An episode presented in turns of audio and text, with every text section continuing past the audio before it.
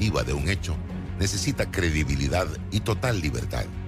Con entrevistas que impacten, un análisis que profundice y en medio de noticias, rumores y glosas, encontraremos la verdad.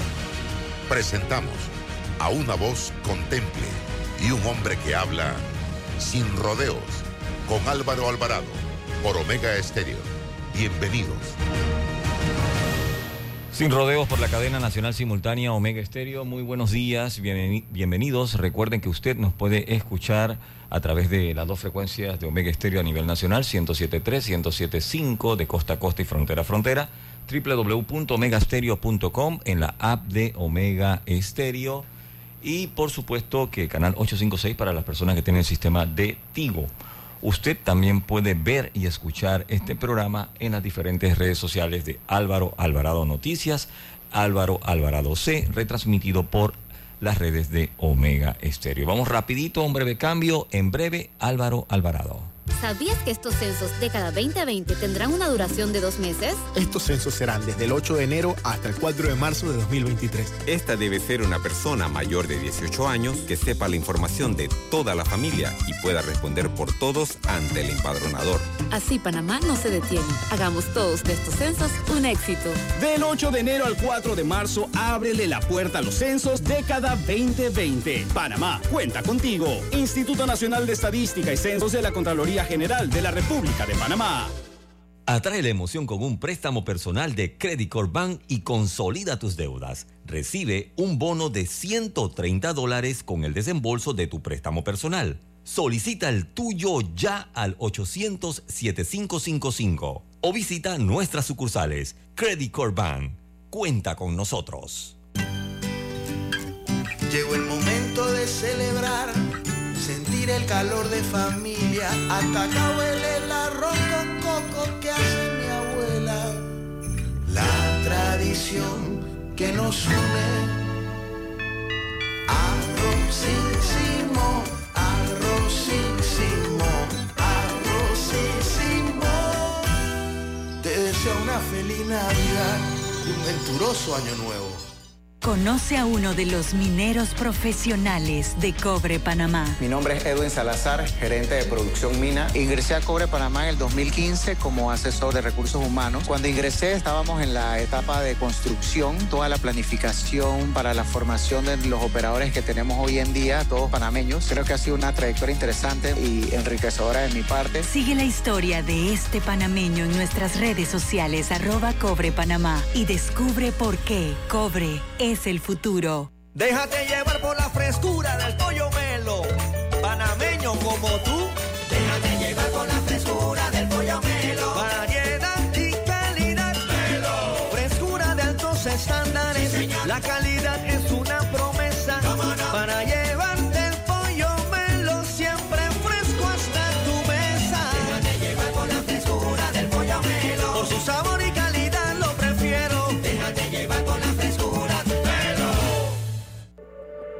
Contamos contigo para garantizar que votes en el lugar que te corresponde en la elección general de 2024. Si cambiaste de residencia, actualízate antes del 5 de enero de 2023. Ingresa a verificate.t.gov.pa para saber si estás actualizado. Si no lo estás, puedes actualizarte en cualquiera de nuestras oficinas en todo el país o también ingresar a tribunalcontigo.com. Tribunal Electoral. La patria la hacemos contigo.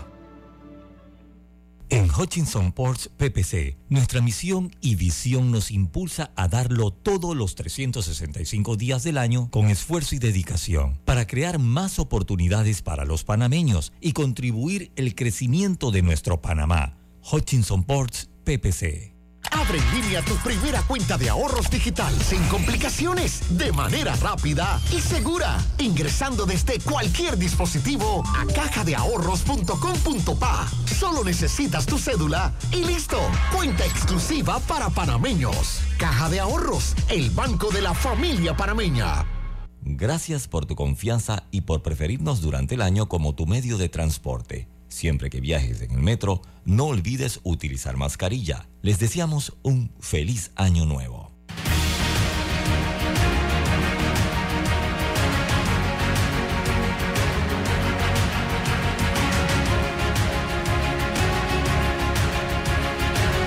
todos, muy buenos días, bienvenidos a este su programa Sin Rodeos a través de Omega Estéreo, emisora con cobertura nacional. Reiterándoles a todos ustedes una feliz Navidad, época de reflexión, de hacer cambios en nuestras vidas y de pensar un poco en el futuro del país. Yo creo que por ahí también debe llamarnos a la reflexión esta época del año Navidad y año nuevo, señoras y señores.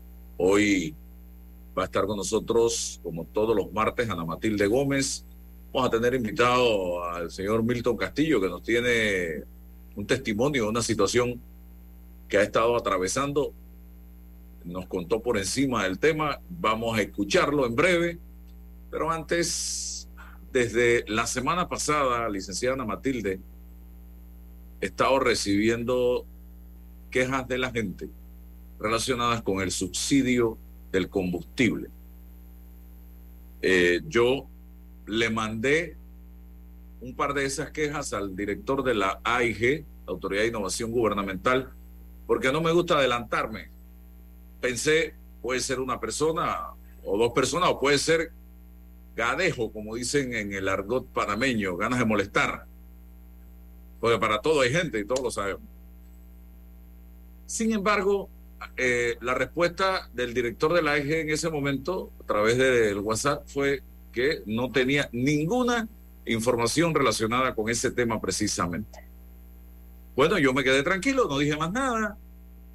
Con el pasar de los días, no fueron dos, fue una tormenta, una lluvia de quejas y digo, algo tiene que estar pasando porque no puede ser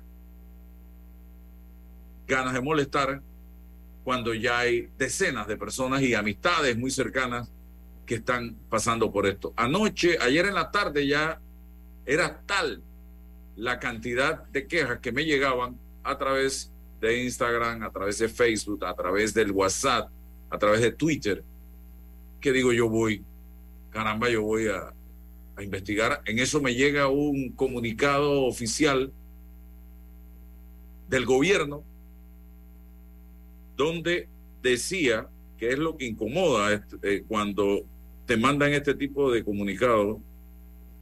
El subsidio del gobierno al combustible con base en un precio de 3.25, tal como se informó, se mantendrá hasta el 15 de enero del 23 las estaciones despachadoras de combustibles están dando el servicio normalmente. Lo que está ocurriendo en algunos casos es que es fin de mes y la mayoría de los conductores o propietarios de vehículos han llegado a su cuota mensual de consumo razonable. Yo no sé de dónde salió eso de la cuota mensual de consumo razonable. Yo no lo he visto. Que en el decreto hablara de una cuota mensal, mensual de consumo razonable. ¿Quién determina cuál es la cuota mensual de consumo razonable? Eso se escribe y se dice, usted puede llenar el tanque dos, una, tres veces, pero ahí no lo dice. Quienes no hayan llegado al tope que le corresponde pueden abastecerse normalmente del combustible subsidiado en las bombas de su preferencia. El 1 de enero del 23 se recarga nuevamente el sistema en la plataforma para los despachos hasta el 15 de enero del 23. Entonces yo digo, yo voy, miré mi, mi tanque, el medidor, y hay medio tanque, digo, yo voy a la estación del Yo estaba en el cine de aquí cerca, del restaurante en Costa del Este con mi esposa y uno de mis hijos. Y salí, voy a, voy a probar si tengo derecho a subsidio o no. Porque nunca me ha pasado que me digan que no. Nunca. En los cinco meses y pico y medio ya de, subsidio, llego y el señor me atendió muy bien. Dice, deme su cédula, le di mi cédula, miró la placa, me sale que no tengo derecho a subsidio, que llamara al 311, porque había un error. Digo, ¿error de qué? Yo no he cambiado de placa, yo no he cambiado de cédula, mi cara sigue siendo la misma. El carro, el mismo que ha estado yendo a las estaciones con subsidio. Llamé al 311, no me contestaban. Hoy llamo al 311 y me preguntan las, primero me dicen cuál es su problema. Digo, no, el tema del subsidio. Y dice, ah, nosotros no tenemos respuesta para ese tema.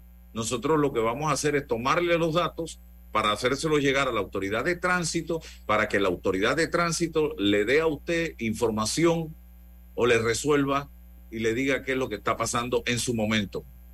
Bueno, está bien. Cédula, placa, eh, nombre, eh, marca de carro, eh, un montón de preguntas y, ok, dice, bueno, su número de reporte es tal y en el del tránsito se estarán comunicando con usted para darle información. Si no se comunican con usted, usted llama nuevamente con ese número de reporte. Entonces yo voy al punto. ¿Cuál es el punto? Que esto termina el 15 de enero. Es la primera vez en los cinco meses y medio que hay tal malestar en la población, señoras y señores, por este tema. Eso no había pasado nunca. Tres, que nunca se dijo que había un límite de consumo del subsidio del combustible. Cuatro, si quieren eliminarlo, díganlo ya. No podemos seguir dando el subsidio, se acabó y punto. Pero no mantengan a la gente con esto de que sí, el subsidio se mantiene, que es que es diciembre, que es que es fin de mes, que llamen al 311. ¡Ey, ya! No hay más subsidio, se acabó y seguimos caminando para adelante y quien puede lo pagará, quien no puede no lo pagará. Pero es la mentira lo que molesta, lo que incomoda de parte de quienes comunican y administran el Estado en un tema tan sensitivo como este, señoras y señores. Ese es mi punto. Digan la verdad, no nos alcanza la plata, no la gastamos en jamones, es demasiado, ya no hay más, eh, vamos para un año electoral, preelectoral, eh, mil razones pueden dar, no hay plata pues, pero no sigamos engañando a la gente con que sí, todavía el subsidio se mantiene y es un pequeño problemita de algunos cuando yo estoy seguro que yo abro las líneas aquí a esta hora y la mayoría de la gente que nos va a llamar es diciéndonos que tiene problemas con el subsidio del combustible. Licenciada Ana Matilde Gómez. Bueno, Álvaro, tú sabes que yo discrepo un poco de todo esto porque yo no creo en los subsidios generalizados. Yo tampoco. Y yo no he usado ni un solo día el subsidio del combustible porque no creo en él. Eh, yo pienso cuando no tengo para ponerle el, combustible al carro, me voy en el metro o no salgo. Así de sencillo. Entonces yo, eh, eh, ¿en qué no creo? O sea, en los subsidios generalizados, porque como el tanquecito de gas, no hay fiscalización y lo aprovechan quienes sí necesitan y quienes no necesitan. Y finalmente lo estamos pagando todos los que pagamos impuestos. Así que eso es sacar de un bolsillo para meter en el otro. Y lo que sí puedo entender es el malestar que puede producir cuando tú ya das algo que no haya reglas claras para cuando no lo vas a tener. El tema de las reglas claras, el tema de la transparencia en la información que permita tener la certeza de eh, la distribución y de hasta cuándo es, y que en efecto yo pienso que sí debía haber habido algún tipo de medida, porque siempre hay un juega vivo que llena el tanque y va y le saca la gasolina y vuelve y llena. O sea, ¿cuántas veces al mes una persona utiliza un subsidio? Eso yo también creo que era bueno regularlo. Así que eh, yo lo dejo hasta ahí. Yo pienso siempre tiene que haber transparencia, todas las cosas públicas deben ser transparentes y entre más información se dé, menos confusión se produce. Definitivamente, y yo coincido con su punto de vista, muchas veces lo he dicho, lo he escrito, yo no estoy de acuerdo con el tema del subsidio, pero aquí, si tú te comprometes como Estado, como administrador del Estado, a algo, cúmplelo y se acabó. Si no, elimínalo y ya. Pero asumir un compromiso a través incluso de un decreto y ahora sacarle el cuerpo con cuentos, con historias de camino, eso es lo malo. Es el tema de la falta de transparencia y de tratar de engañar a la gente pensando que yo soy más vivo que tú. Entonces, ese es mi punto. El tema del tanquecito de gas, yo estoy de acuerdo que el tanquecito de gas debe ser subsidiado para realmente el que lo necesita. Y el, subsidio de la energía también, la luz, Álvaro. es que en Panamá hay muchos subsidios cruzados.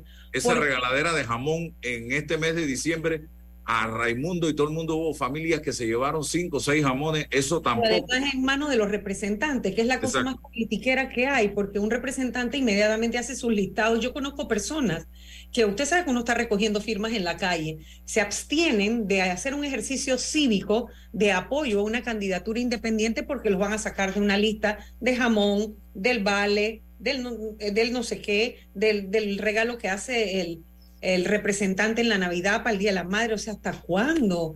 Realmente el clientelismo nos está acabando, nos está acabando sobre todo. La Fiscalía Electoral brilla por su ausencia. Y no hay la fiscalización, o sea, realmente debería haber un programa nacional que permitiera tener identificadas las personas con ingresos de tal cantidad para abajo que permitan que esas personas reciban un subsidio que no venga de la mano de ningún político, o sea, no que una entrega con foto ni nada de eso sino que viniera una asistencia que estuviera bien organizada, digitalizada, porque donde hay una fila hay corrupción, hay burocracia, hay corrupción, y donde hay corrupción hay clientelismo. Entonces, definitivamente, lo mejor es digitalizar y que haya una base de datos de personas con ingresos bajos, muy bajos, por debajo del promedio para vivir y que realmente sean las personas beneficiarias de lo que todos pagamos. Porque es que yo no sé hasta cuándo van a entender que nosotros mismos, todos los que pagamos impuestos, hay gente que no paga impuestos, creen, pero cuando van a la tienda a comprar y pagan el 7%, están pagando impuestos y están aportando al presupuesto del Estado, al presupuesto del gobierno, que ejecuta el gobierno cada año. Así que es un poquito también falta de información, ¿no? Bien, avanzamos. Milton Castillo con nosotros. Milton, encienda el micrófono y la cámara, por favor. Vamos inmediatamente para conocer cuál es el tema. Estoy teniendo acá eh, muchas reacciones de parte de la gente por lo que estamos hablando, que evidentemente no es un tema aislado el que se ha dado. Aislado es cuando pasa un caso en Chiriquí, otro caso en Bocas del Toro y otro caso en Chepo.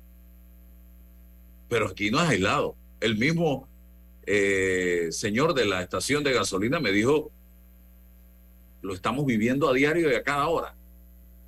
Pregunto yo, le estarán pagando al día a las estaciones de gasolina? Pregunta, tengo todo el derecho de hacerla, señoras y señores.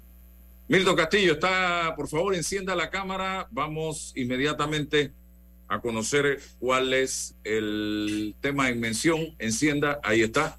Eh, cuénteme, don Milton, ¿qué es lo que está pasando resumidamente, por favor? No le escuchamos absolutamente nada. Si por favor, no sé si serán los, el sistema de audífonos que tiene, si lo puede eliminar y hablar directo a la computadora y nos ahorramos ese paso. Vamos a ver si tenemos ahora audio. Eh, estamos en Omega Estéreo. Este es su programa Sin Rodeos. Adelante, Milton, para ver nada que tenemos audio. No, no hay audio. Eh, salga y entre nuevamente. Vamos al cambio comercial y regresamos, mi querido Roberto. ¿Quieres quedar a la altura con tu familia, tus amigos, tu pareja, tu esposo, tus hijos? Prueba 1820, un café 100% de altura. Hace 25 años llegó Más Móvil, la señal que el país esperaba para avanzar con las últimas tecnologías. Una señal de unión que ha cerrado brechas. Una señal de progreso con grandes aportes a la economía de Panamá. Una señal de innovación con una potente red de fibra, más TV total y más Wi-Fi 360. A simple vista es solo tecnología, pero es el talento de nuestra gente, la verdadera señal del futuro. Más Móvil, la señal de Panamá. Bambito Agua de Manantial, directo desde el volcán Barú y Tierras Altas. La frescura del manantial llega a tu casa u oficina ya lista para disfrutar. Consúmelo panameño, consúmelo nacional. Para pedidos, 206-0019-6942-2262. Bambito Agua de Manantial. Bueno, me voy a comer con una estrella. Mm. Espérate, ¿y tu esposa sabe? Claro, ella sabe que la estrella del sabor es American Star. Y por eso en la casa comemos delicioso. American Star, el tasajo, jamón, chorizos y embutidos más suaves, económicos y con el sabor que le gusta a todos. ¡Oh! ¿Me invitas a conocer esa estrella? Busca la estrella roja y azul American Star, la estrella de tu cocina. En estas fiestas, súbete al tren del ahorro con Sambo y cumple todas tus metas. Abre tu cuenta de ahorros navideña en cualquiera de nuestras sucursales desde 5 balboas semanales. Y al abrirla sin libreta, recibes dos semanas gratis. Recuerda, no te lo gastes todo. Caja de Ahorros, el banco de la familia panameña. Términos y condiciones en cajadeahorros.com.pa.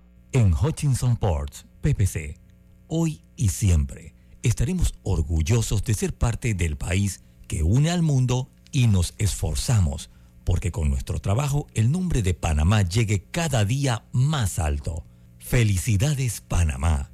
Te desea Hutchinson Ports PPC. En el Metro de Panamá nos mueve crear un mejor futuro. ¿Sabías que con la ampliación de la línea 1 hasta Villa Zaita, más de 300.000 personas estarán conectadas a ese futuro tan próximo y a todos sus beneficios? Metro de Panamá, elevando tu tren de vida.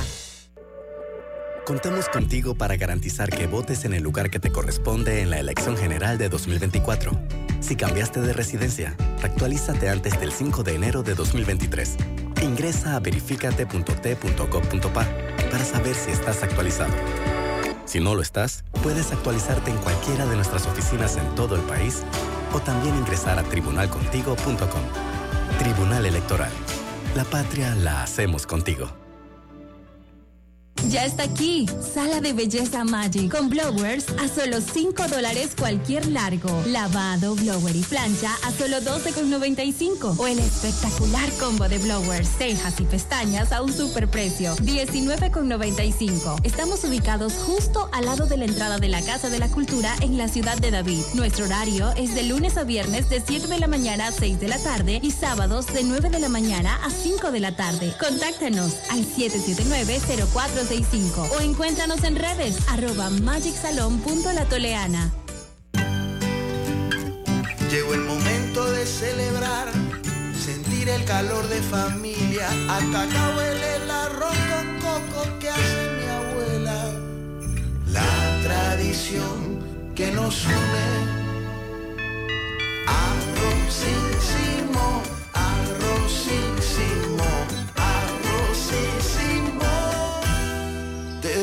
feliz Navidad y un venturoso año nuevo. Si alguna vez se ha querido vivir la experiencia de lujo, les recomiendo le den un check al Acura RDX. Es espacioso, con materiales de la más alta calidad y el silencio en la cabina se siente y se disfruta. Pasen a conocerlo a la sucursal de Acura en Costa del Este.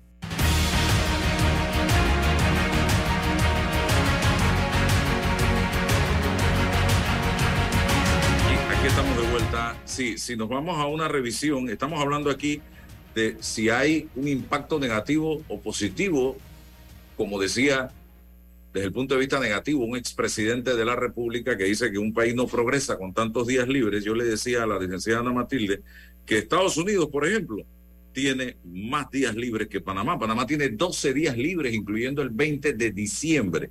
Si nos vamos a Bélgica, tiene 17 días libres. Si nos vamos a otro país importante que pudiéramos señalar aquí, eh, Portugal tiene 13 días libres, Estados Unidos tiene más de 12 días libres, eh, Grecia tiene 12 días libres, Italia tiene 11 días libres, Francia 11 días libres, Alemania 11 días libres, Suecia tiene 13 días libres. ¿Qué tiene que ver? Es que eh, Álvaro, yo creo que yo creo que el problema no está en los días libres, sino en que los días que son de en los días que son de trabajo que la gente no trabaja. y en los días que en vez de trabajar estás haciendo, cobrando coima y estás robándole en el- al Estado millones de dólares, ahí es que está el problema. ¿Por qué? Cuando a nosotros pagamos impuestos, el Estado no tiene plata, el Estado tiene o deuda, o tiene impuestos, o tiene propiedades. Y en la América Latina, ponemos el ejemplo de que Colombia tiene 18 días libres, Argentina 19, El Salvador 15. Llegó, llegó tu invitado, Álvaro. Para ver Así que cambiemos esa retórica y ese cuento de estar hablando, echándole la culpa a la falta de progreso a los días libres. Eh, señor Milton Castillo, cuéntenos. Gracias, Álvaro. Eh, he denunciado, estoy denunciando, quiero hacerlo público, de que el Banco Hipotecario Nacional en febrero de este año, mediante resolución de la Junta Directiva, aprobó pagar 26 millones de dólares al señor Roberto Verástegui, persona que el Banco Hipotecario había vencido en un fallo anterior en que la Corte dejó claro que no le cabía ningún derecho a su reclamación. Hoy, 24 años después aproximadamente de ese fallo de la Corte, la Junta Directiva del banco concurre nuevamente a tratar de evadir y pagarle a quien la Corte le ha negado 26 millones de dólares en contra de los intereses de todos los panameños, porque de todos los panameños es eh, la propiedad del Banco Hipotecario Nacional, Álvaro. Eso, ese es el, el kit del asunto. Hay un fallo de la Corte Suprema de Justicia que dice que esa finca es del Banco Hipotecario Nacional y por encima de ese fallo, hoy la Junta Directiva, 24 años después, reincide en, el, en, el, en la resolución, pero ahora lo hace mediante otro subterfugio. Ese es el tema, 26 millones de dólares pagándole a una persona a quien la Corte le ha negado toda pretensión. De eso estamos hablando, de 26 millones de dólares. No estamos hablando de 5 millones de foquitos de la, de la cinta costera, de no, no, no, no, estamos hablando de 26 contra un fallo de la Corte Suprema de Justicia. Eso estamos hablando. ¿Tierras específicamente? Eh, Álvaro, se trata de una finca propiedad del banco hipotecario de 50 hectáreas, que allá por 1992 el banco hipotecario mediante resolución aprobó una reclamación que esta persona hizo. Esa reclamación fue aprobada, autorizada y en consecuencia una propiedad que el banco ha usufructuado en aquel momento, en el 92, por 18 años, este, esa propiedad pasó a ser de un tercero, así a tambor batiente. Esa, esa decisión de la Junta Directiva fue atacada mediante una denuncia de bien oculto y esa denuncia surtió efectos mediante una, un fallo de la sala tercera que dio entonces, regresó entonces la finca al banco hipotecario mediante resolución de junta directiva de la sala, perdón, mediante fallo de la sala tercera de la Corte Suprema de Justicia. De eso estamos hablando ahora. Pero el caso continuó. ¿Cómo, una pregunta, o sea, ¿cómo la, ¿cómo la junta directiva le dio vida nuevamente a un caso? Porque se supone que en Panamá las decisiones de la Corte Suprema son finales definitivas y obligatorias, ¿verdad? O sea que estamos hablando de que había un fallo ya ejecutoriado, que estaba cumplido. O sea, no, ¿cómo se reabrió ese tema? ¿Quién es el señor? Eh, o sea, esto, que, no sé, o sea, ¿de dónde, ¿de dónde surge ese derecho que la Junta Directiva, supuestamente ese derecho, le, que le reconoce a esta persona? Pasando por encima de la Corte. Bueno, este, e, e, este, este caso tiene, este caso yo lo llamo, la, este caso es como una partitura delictiva, porque todo está perfectamente organizado para que salga como tiene que salir delictivamente. ¿Y por qué?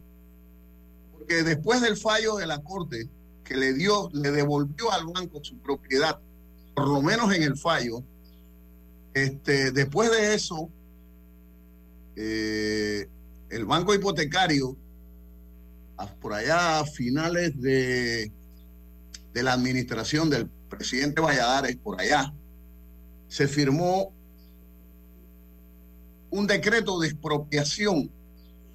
El decreto de expropiación eh, argumenta resolver un problema social que hay en, la provincia de Colón. Y mediante ese decreto de expropiación se resuelve el problema del litigio entre los los, propietarios de las 810 viviendas que hay dentro del proyecto Nuevo Colón. Y entonces, este, mediante ese fallo, se resuelve eso. Bueno, ese fallo también fue atacado. Ese fallo fue atacado y la sala tercera resolvió anular el fallo por ilegal, ¿verdad? Por ilegal se anuló el fallo. Ese fallo, naturalmente, la administración lo firma el presidente Valladares y lo firma el ministro de la vivienda, en ese momento, el señor Rogelio Paredes. Y ante la pregunta que hace la licenciada Ana Matilde Gómez, es solamente para hacer un llamado de atención de que hay una coincidencia, porque como quieras que después de la resolución que fue tumbada, la primera, la 4-1, y después de, de tumbado el decreto de expropiación, ahora, 24 años después, surge nuevamente el romance de querer resolver un litigio entre una persona y el banco hipotecario y aparece entonces el presidente de la junta directiva, la junta directiva combinando al gerente del banco que no existe. El presidente de la junta directiva es el ministro actual de vivienda. ¿Cómo dice? El presidente de la junta directiva es el ministro actual de vivienda. Perfectamente. Es porque el mismo, era el mismo ministro aquel entonces de vivienda. Y usted, señor Milton, ¿cuál es su vínculo con esto? ¿Por qué usted se enteró de esto? Ok, el vínculo mío es porque está mi apellido de por medio y está mi apellido y, y de todos mis hijos. ¿Por qué? Porque mi padre fue el que le vendió esa finca a la nación en 1974 y la documentación que mi padre posee, posee que está en mis manos, es la documentación que, dio pie y fundamento para que se formalizara una denuncia de bien oculto que le instruyó a él como defensor de la nación. Entonces mi padre se constituyó en defensor de la nación, pero que desde la nación se le, ha visto como adversario o enemigo de la nación, porque ningún funcionario del banco hipotecario le ha interesado recuperar o, o, ejercer el derecho que la Corte ha dado de que, ese, de que esa propiedad es del banco. Entonces, eh, licenciada Ana Matilde, eh, en mi caso, en mi caso es porque es porque como ciudadano, como ciudadano, es mi deber este, hacer que esto se escuche en este momento en que ya no hay a dónde más depredar la nación. Sería, posible, ¿Sería posible que usted presentara una queja ante la Procuraduría de la Administración para que se revise ese acto administrativo que pasa por encima de la Corte, del fallo de la eh, Corte? Bueno, eh, eh, licenciada, conocedora usted como lo es, es, es, es un desacato abierto, abierto, pero abiertamente contra los fallos de la Corte y nunca nadie le ha interesado. Observe, yo vengo repitiendo en, pero eh, administración tras administración, y resulta pues que la gerencia del banco hipotecario está gélida como, como, como las heladas esas eh, de la cima de lo, del Everest. Nadie dice nada, nadie cuenta nada, pero ahí está autorizado los 26 millones por encima del fallo de la Corte. Es más, yo quiero, yo quiero decir, cuando dije antes que esto es una partitura delictiva, porque empiezo diciendo que, que por allá, cuando se produjo el fallo de la, de la sala tercera, que eliminó el fallo de, eh, la resolución 4-1, ¿qué podrá creer, eh, licenciada Ana Matilde? Hubo, hubo una nota del registro público diciéndole a la sala tercera que estaban equivocados, que tenían que hacer una corrección. Bueno, esa nota recibió una respuesta de la sala tercera que tenían horas con precisión para inscribir la propiedad. Pero bueno, eso se hizo y hasta ahí quedó. Eh, lo que quiero decirle que aquí estamos viviendo un país este, deshuesado financieramente y ahí sobre la propiedad no existe auditoría de ningún tipo puedo señalar. Hay, bien construido. ¿Cómo dice? en esa finca, ¿ese es un lote o es ahí en esa finca hay un bien construido? licenciada, esa finca es la que está haciendo esquina con la Policía Nacional en Sabanita, que a un costado tiene al rey y sigue en dirección hacia, hacia el norte, es decir, hacia Portobelo, sigue hasta una quebrada que está más adelante, como a 800, 900 metros, y ahí bordea la quebrada hacia el oeste, y ahí hay construido 810 viviendas, que fue el proyecto inicial. Ese proyecto inicial fue invadido, invadido. Y, y, cuando digo auditoría es porque la propiedad de los que compraron inicialmente fue afectada y ahí nadie, nadie, hay un silencio gélido completamente. A ver, la procuradora de la administración, este, Alma Montenegro de Fletcher, en su momento, conminó a los gerentes del banco hipotecario a que, le informaran. Eh, por, un, por, un, por uno entró y por el otro salió y nunca hubo realmente, no hay vocación, no ha habido interés de denunciar que lo que está pasando y, o de detener el saqueo que está dándose ahí. Entonces, en este momento, es lo que tengo que puntualizar. Bueno, Gracias a Milton Castillo eh, por utilizar este programa para hacer eh, pública esta denuncia de una situación sumamente compleja y que no entendemos cómo algo como esto pudiera estar sucediendo en un país que se jacta de ser democrático y donde supuestamente se respetan las instituciones. Pero miren ustedes lo que se está denunciando señoras y señores. Entonces, eh, ¿a dónde recurrir? La licenciada está planteando la, la, u orientando la necesidad de ir ante el procurador de la administración. Tiene suficientes documentos en sus manos que permiten que el procurador de la administración revise esto, ¿no? Porque de verdad que, y, y no sé Álvaro, que cuánto interés público, yo pienso que a todos nos debe interesar, es un bien, en teoría es un bien público por pronunciamiento de la Corte, escuchar a alguien de, no solo el, del banco hipotecario, sino al ministro de Vivienda también. Entonces, eh, bueno, ojalá, porque eso es la verdadera seguridad jurídica. Después sale por ahí a veces gente a darse golpes de pecho porque, porque es que si un contrato no es seguridad jurídica. Estos son los temas de seguridad jurídica. Una tierra que es propiedad del Estado, que todos deberíamos defender porque es parte de... El, los gobiernos solamente tienen tres fuentes. O tienen impuestos, o tienen deuda o tienen propiedades. ¿Cómo nosotros vamos a perder una propiedad o vamos a entregar una propiedad luego de un pronunciamiento de la Corte que en teoría en Panamá es final, definitivo y obligatorio? Alguien tiene que dar una explicación de esto. ¿Cómo se recibe? O sea, ¿cómo se le dio, cómo se deshizo el acto administrativo, cómo se desconoció el pronunciamiento de la Corte y cómo se trae a la mesa de la directiva nuevamente el tema?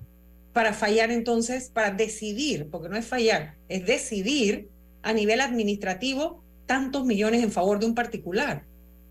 Álvaro y, licenciada Gómez, algo más. Eh, el banco hipotecario usufructuó su propiedad desde que la compró, desde que se construyeron las 810 viviendas, hasta que se entregaron las 810 viviendas, hasta que la corte, hasta que la junta directiva decide regalar la, la propiedad, tal como lo dice el fallo de la sala tercera. Fueron 18 años que el banco usufructó su propiedad y desde allá para acá ha sido deshuesar ahí en, la administración en que se estuvo trabajando en los proyectos que Odebrecht estuvo por Colón. Ahí el patio, el patio del, una parcela grande de la finca fue usada por Odebrecht. Ahí han venido, ahí hay una propiedad dentro de la finca. Ahí hay una, eh, un centro comercial que le alquila al Banco Nacional de Panamá. El Banco Nacional de Panamá está pagando renta a un tercero que no tiene derecho. ¿Sí? Pero ¿qué pasó, licenciada Gómez? Aquí ha habido, como dijo, una partitura delictiva. ¿Por qué? Porque han habido funcionarios que se han prestado para inscribir planos fantasmas, por ejemplo. De esos planos fantasmas han surgido segregaciones brujas, esas segregaciones brujas han dado terreno a, esta cuerda delictiva que ha venido pasando este, administración tras, administración. Eh, Álvaro, un segundito, por favor. En el gobierno del presidente Valladares se ya se tenía autorizado una permuta de nueve hectáreas de esa finca por dos mil hectáreas de Ribato. La primera resolución del presidente 9 Valladares. por 2000. ¿Perdón? 9 por 2000. Sí, sí, sí, sí, sí, sí, sí, correcto. La primera resolución del presidente Valladares, la primera resolución de gabinete fue anular la última del presidente Endara, donde, donde se hizo, se autorizó la resolución de permuta. Oiga, y si sigo eh, eh, en, otro, en, en- en otro caso, la cuerda delictiva que hablo, el ministro Sánchez Cárdenas eh, ordenó en su calidad de ministro y a solicitud del gerente en ese momento, Winston Welsh, que ha sido el único gerente que ha tenido, que ha tenido eh, la decisión de hacer valer el- el- los derechos del banco. En ese momento, este, el, el ministro hicieron un levantamiento. Se había sustraído de la propiedad del banco, de la finca, un millón y pico de metros cúbicos de tierra. Eso, eso vendido en aquel momento a cuatro dólares el metro.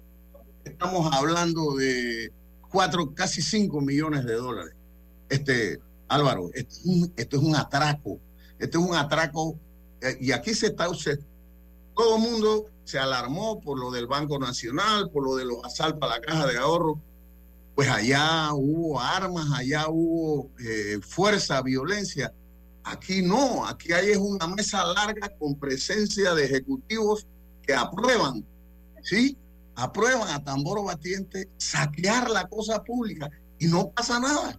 Como decía un reputado periodista radial, aquí no pasa nada. Eh, creo Bueno, que...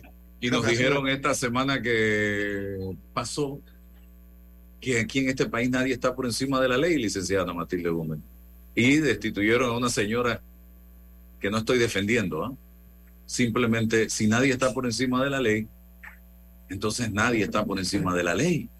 Y ahí están todos los miles de dólares que dieron en el IFARU a través de auxilios económicos.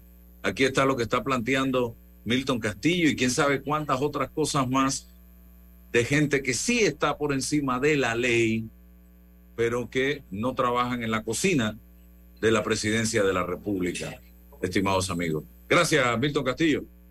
Ah, gracias Álvaro, ¿ah? muchas gracias, licenciada. Gracias. Esto va a estar eh, en las redes, en Buen día. YouTube, Twitter, Facebook, fanpage, eh, Instagram, para si quieren volver a escucharlo. ¿Qué le parece esto, licenciada Matilde? Nadie está por encima de la ley. No, bueno, es que Álvaro preocupa mucho porque así como ese hay casos en el Estado, esto también debe ser de conocimiento del Procurador General de la Nación, porque definitivamente a uno le toca, ahora uno se entera, hay muchas cosas de las que uno ni siquiera se entera porque pasan así, con delincuentes de cuello blanco que creen que firmando, o sea, no tienen pistola, no tienen, no llegan con armas a asaltar un banco, pero son tan delincuentes con la firma que ponen y autorizan, por ejemplo, traspasos. Digo, no sé este caso, tenemos que escuchar también, yo pienso, Álvaro, esto sería interesante, ojalá, ojalá viniera alguien del banco hipotecario, de esa directiva, de los que firmaron, vinieran aquí a decir ese terreno por qué le pertenece a un particular después que la Corte Suprema ya digo, es que piensan, la gente piensa que en Panamá, con el paso de los años, caducan las decisiones de la Corte. ¿Será que hay alguien que piensa que eso es así? Porque de verdad que, que da dolor, ¿no? Y como esa, ¿cuánta tierra no se han robado Mm. en este país? Pero gente que uno ni se imagina y disfruta de propiedades que le quitó por centavo a, a la nación o porque con triquiñuelas con los funcionarios del momento firman y hacen un par de papeleos y quedan dueños de tierra. Resulta que desde chiquito compraban tierra, pues porque uno dice, ay, no es que la heredé, pero ¿qué heredaste? O sea, tus papás no estaban ni casados y ya estaban pensando que tú ibas a nacer y te dejaron esa tierra. Hay gente que después que son ministros, entonces después resulta que aparecen diputado. o diputados, o eh, ponle el cargo que quieran, pero después que están en un cargo público, entonces después aparecen dueños de tierra. Por favor, hombre. Oiga, Contraloría, el presidente le dio tratamiento VIP sin objetar absolutamente nada a esta ley que reforma la ley de la Contraloría General de la República en algunos de los puntos y que le da prácticamente inmunidad a cierta gente dentro de la Contraloría, que no lo puede tocar ni la ONU. No, y, y a mí me parece, y a mí me parece preocupante, digo, a ver, por supuesto que cualquier persona que adquiera estabilidad en dos años va a estar feliz, pero tiene que reconocer que con esa norma, a mi juicio, muy respetuosamente, se resta, se merma, se lesiona la capacidad técnica que había ido ganando con los años la Contraloría. Es decir, la estabilidad de los trabajadores era de cinco años, ¿verdad? Después de cinco años allí ganaban la estabilidad. La ley que firmó el presidente recientemente la baja a dos años. Eso le conviene a todos los que entraron cuando con el gobierno actual. Entonces tú no debes hacer normas en que haya conflicto de interés. Tú no, o sea, no es correcto, no está bien aprobar algo. Yo no sé si la vigencia es inmediata o si eso, yo no sé, pero lo que sí sé es que bajar de cinco a dos años, aunque parezca bueno para la gente, resulta malo para la institución y si es malo para la institución, repercute en el trabajo de fiscal, de idoneidad técnica que deben tener los funcionarios que fiscalizan los fondos públicos. Licenciada, permítame hacer un punto aquí. El seguro social tiene algo parecido.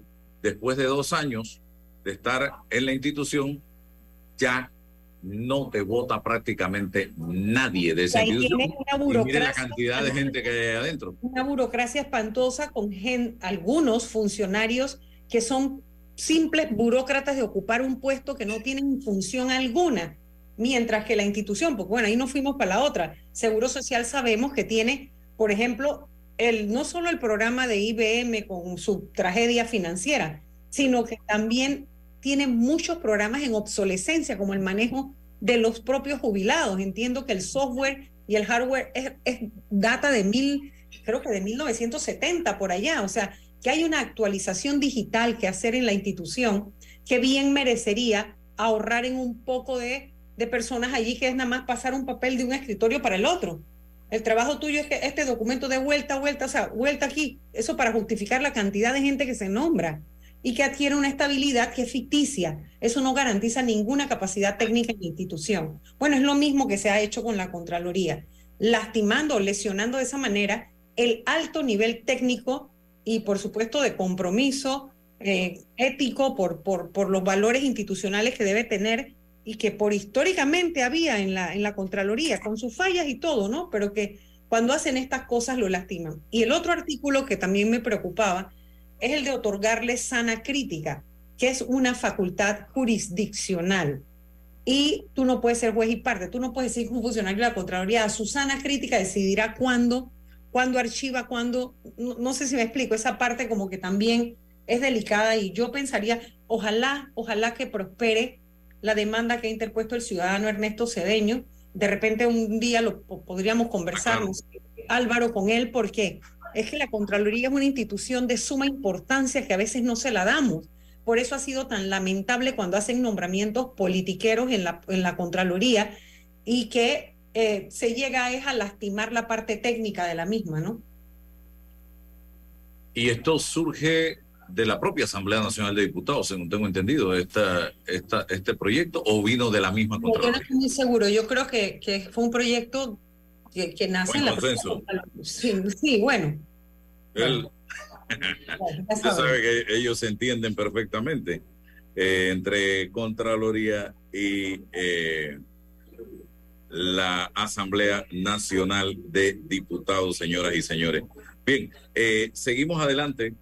Ya acabo de recibir un comunicado del transporte de carga de tierras altas. También están teniendo serios problemas con el tema del el subsidio de combustible, dice los transportistas en un comunicado que están enviando en este momento, señoras y señores. Así que miren por dónde va esto.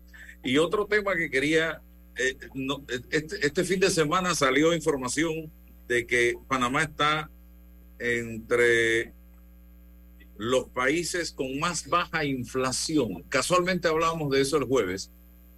con expertos en la materia desde el punto de vista económico y financiero. ¿Y eh, de qué nos vale aparecer en una lista de países con más baja inflación si cuando tú vas a comprar lo que sea en tiendas, abarroterías, en ferretería, estoy hablando de materiales de construcción, comida, insumos, lo que tú quieras comprar en este momento. Tú te das cuenta que todo ha subido de precio, la comida, todo ha subido de precio. Entonces, ¿de qué sirve, estimados amigos, que nos salgan con que Panamá es uno de los países de más de menor inflación en América Latina? Aquí no se puede medir ese el tema desde el punto de vista inflacionario, nada más que ah, y, y con estadísticas y numeritos y desde un escritorio vayan, vayan a los barrios y, vayan a las comunidades y se van a dar cuenta cómo está eh, viviendo la gente en este momento, dándole o estirando lo más que puedan ese dólar para poder comer diariamente, porque todo, repito, ha subido de precio. Todo. Así que ese cuento me lo, me lo cambia. Yo no sé qué piensa usted respecto eh, licenciada Matilde Gómez. Y mira que yo también me sorprendí porque la inflación, bueno, es esa alza de, generalizada de precios, para decirlo de una manera, de una manera coloquial, como dices tú, un buen panameño. eso es lo que es la inflación, ¿no? Esa escalada generalizada de la subida de los precios. Entonces uno se pregunta, pero ¿cómo si el costo de vida para los panameños es tan alto? Porque realmente a nosotros se nos han subido los precios de todo ¿cómo que, tenemos la inflación más baja? Bueno, pero es que comparativamente de qué sirve eso si a nosotros a lo interno estamos comparativamente con el año pasado y comparativamente con el anterior, todo nos está costando más. Entonces yo digo, pero ¿de qué nos sirve que nos miremos en la región? O sea, que eso es como mal de mucho consuelo de tonto, porque me dicen, bueno, la inflación de Panamá es la más baja de la región es, es más baja que en este, este y este. Eso no importa, porque yo no salgo a comprar cosas afuera, así que a mí eso no me funciona de nada. Aquí adentro, aquí adentro, lo que tú antes ibas al supermercado y traías con 100 dólares, ahora traes la mitad para decirlo de manera sencilla, la cantidad de carne, la cantidad de puerco, la cantidad el, arroz o cualquier carbohidrato, las pastas, todo, todo ha subido. Entonces, de verdad que yo no entiendo cuál es, como que, como una gran publicación. No, y el gobierno se, se jacta. No, pero es que, y es que te lo manda un poco de gente que quiere como que tú dejes de, de, cuestionar cosas. Pero si es que a mí que me interesa cómo está la inflación aquí allá, comparativamente, si yo, yo no voy, yo no salgo a comprar ni a Miami ni nada de eso, yo compro aquí, yo compro aquí en los supermercados aquí, ya yo sé, ya yo he ido con los mismos 100 dólares al súper y regreso con menos cosas. Explíqueme, con esa cifra que aparece en esa lista de la inflación en Panamá, baja, como dice el gobierno también, ¿cómo se justifica que el, el tanquecito de aceite de 5 galones ya no cuesta 20, sino 40 dólares. Eh, Álvaro, y eso es lo mismo que cuando nos dicen, eh, como es la otra que nos dicen, espérate, la inflación más baja de la región, ah, y tenemos la, la más baja relación deuda-PIB. Pero es que a nosotros, ¿qué nos importa en los otros países? Eso está bien, eso cuando tú vas a hacer un análisis macroeconómico y el estado de la región, perfecto, pero aquí a lo interno, para nosotros, para cuatro millones y, y punto y cinco de habitantes, la deuda es altísima. Entonces, pues, ¿de qué nos sirve no que la relación deuda-PIB? Siempre con eso nos quieren como marear, con las cifras macroeconómicas. Vamos a lo micro, vamos aquí al centavo, vamos a contar real a real, lo que nosotros, el poder adquisitivo de los salarios, ni se diga las jubilaciones, porque ni se diga la pauperización de los salarios y el estado en el que queda una persona una vez que se jubila. Ya la jubilación no alcanza para absolutamente casi nada, casi nada, porque realmente entre todo el consumo, porque se disparó la luz, e, el agua también cuesta, todo, o sea, todo, todo, todo. Vivir cuesta, sí, pero cuando tú estás jubilado, que te empiezan a caer todos los achaques, Álvaro, porque entonces todas las medicinas que no te habías tomado en tu vida te las empiezan a recetar, porque es cuando más visitas le tienes que hacer al médico a partir de que te jubilas, y además porque no hay aquí otros planes y programas para jubilados, etcétera. Pero todo se te encarece y es cuando menos ingresos tienes. Así que yo no, de verdad que eso yo no sé de qué sirve. Yo no sé a quién consuela esa publicación. Y eh, viendo también el tema de los medicamentos, simple y sencillamente eso quedó en nada. todo este, eh, este, este bullicio que se hizo, esta laraca que se hizo, que iban al 30% y que en una lista de no sé cuántos medicamentos, vaya usted en este momento a la farmacia a buscar el medicamento real que usted necesita y o no hay o cuesta exactamente lo mismo de caro que estaba costando antes de todo ese escándalo que nos hicieron y reuniones y sesiones de trabajo y anuncios.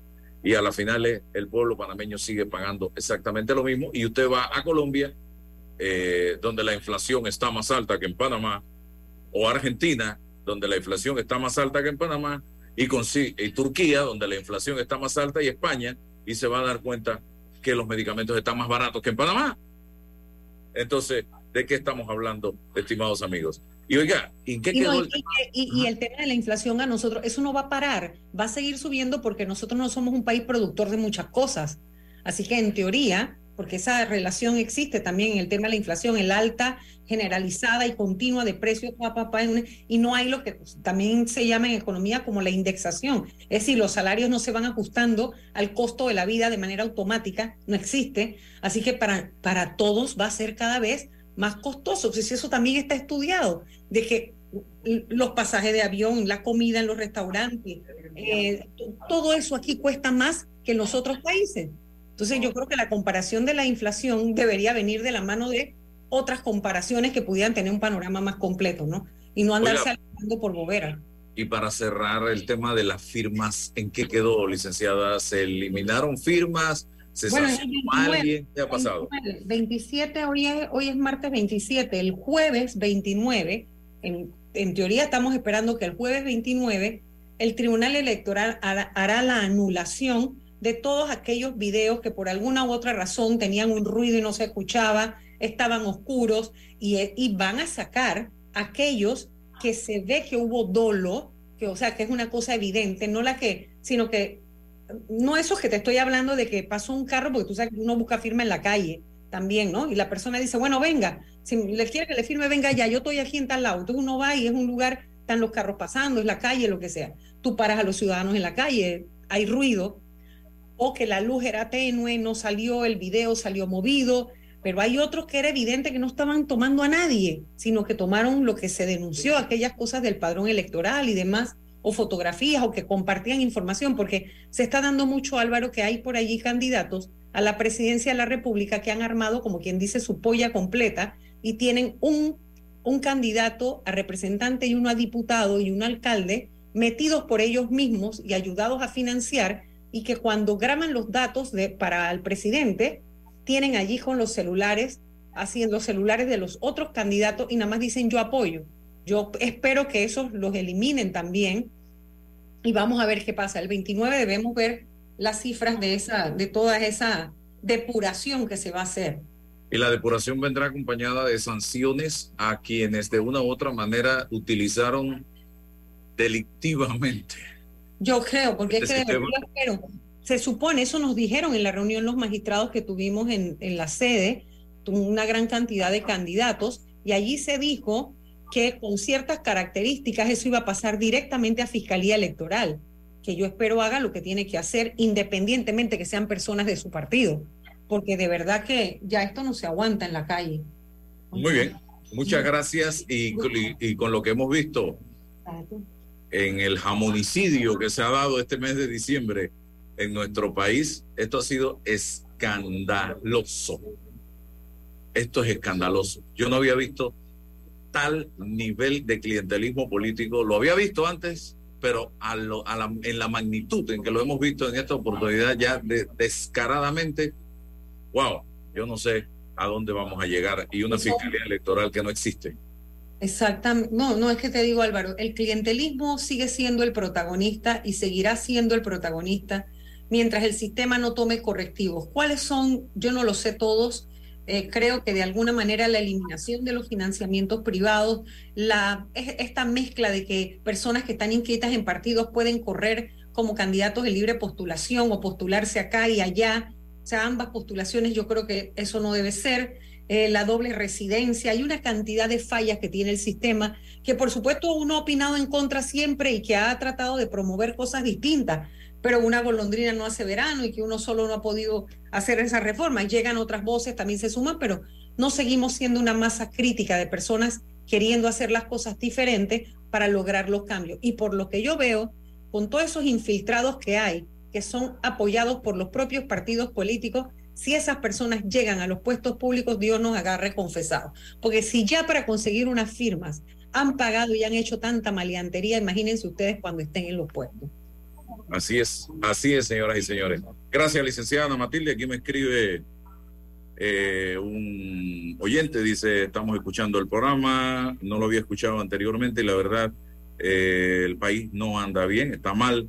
Y si la población no escoge mejor en las próximas elecciones, seguiremos matando el país. Creo que el esfuerzo de comunicadores como ustedes, que tienen impacto en fomentar la conciencia colectiva para despertar a los votantes, hay que detener esto con los votos en mayo del 2024. Gracias al oyente que me reporta. Y bueno, se acabó el tiempo, señoras y señores. Mañana estaremos nuevamente con ustedes con otro tema interesante. Hasta mañana. La información de un hecho se confirma con fuentes confiables y se contrasta con opiniones expertas. Investigar la verdad objetiva de un hecho necesita credibilidad.